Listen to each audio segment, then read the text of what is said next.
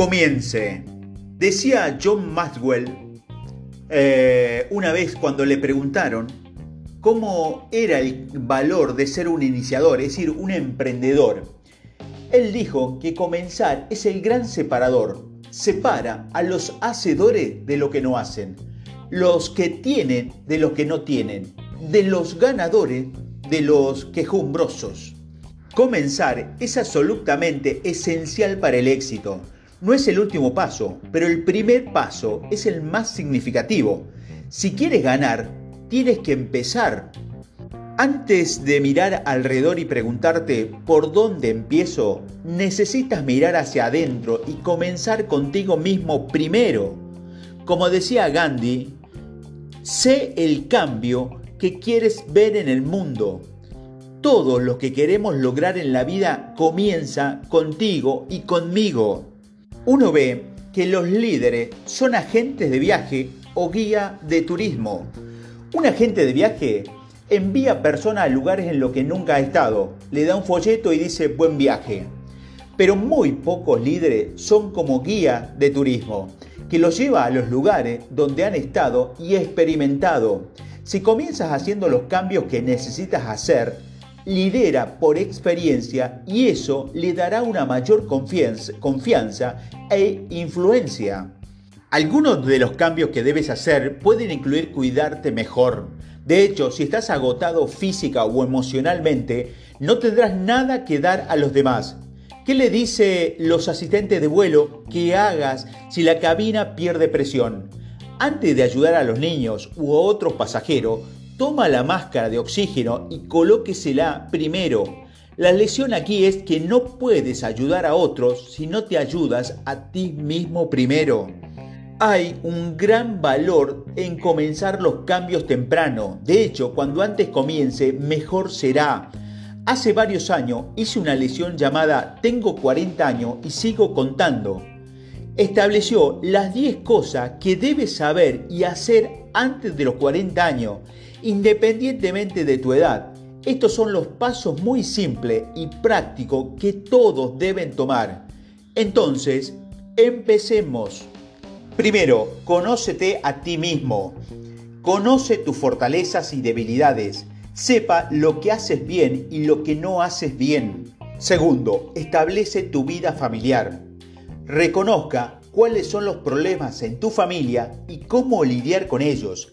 El matrimonio es algo que necesita trabajo constantemente y cuidado.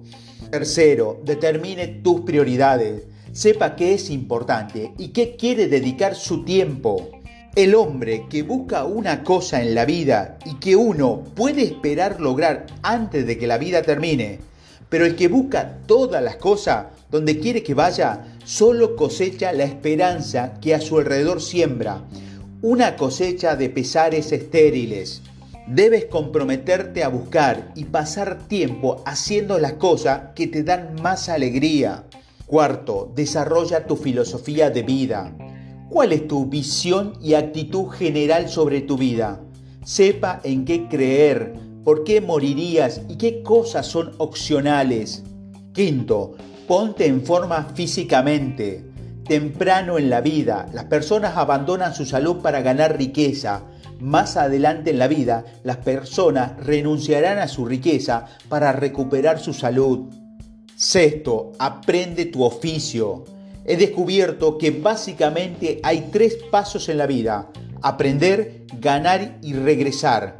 A lo largo de tu vida tendrás muchas oportunidades de aprender y ganar, pero asegúrese de devolver más de lo que recibe.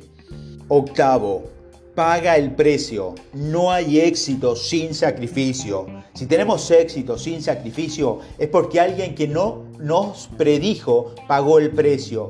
Si te sacrificas y no ves el éxito, alguien que lo siga cosechará el éxito. Noveno, desarrolla relaciones sólidas. Las mejores experiencias de la vida involucran a las personas.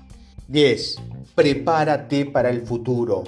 Junto a mi relación con Dios y la familia, las opciones son mi producto más preciado.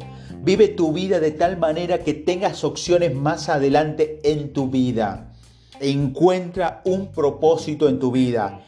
El éxito es conocer mi propósito en la vida, crecer en mi máximo potencial y sembrar semillas que beneficien a otros.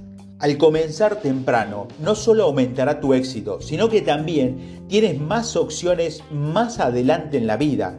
Y para aquellos que están escuchando este audio, están al norte de los 40, no te preocupes, solo sigue escuchando. Nunca es demasiado tarde para comenzar a recuperar el tiempo perdido. En el camino, no esperes entender lo que necesitas para llegar a la cima. Solo da el siguiente paso. Demasiadas personas dudan al principio porque no pueden comprender todo el viaje. Comprenda el valor de comenzar en pequeño.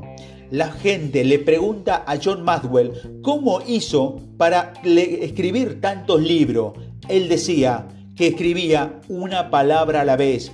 Aquí hay una buena fórmula a seguir Piense en grande y comience en pequeño. Comenzar con poco te anima a comenzar. Cuando logras un pequeño paso, te animas a que puedas lograr el siguiente paso.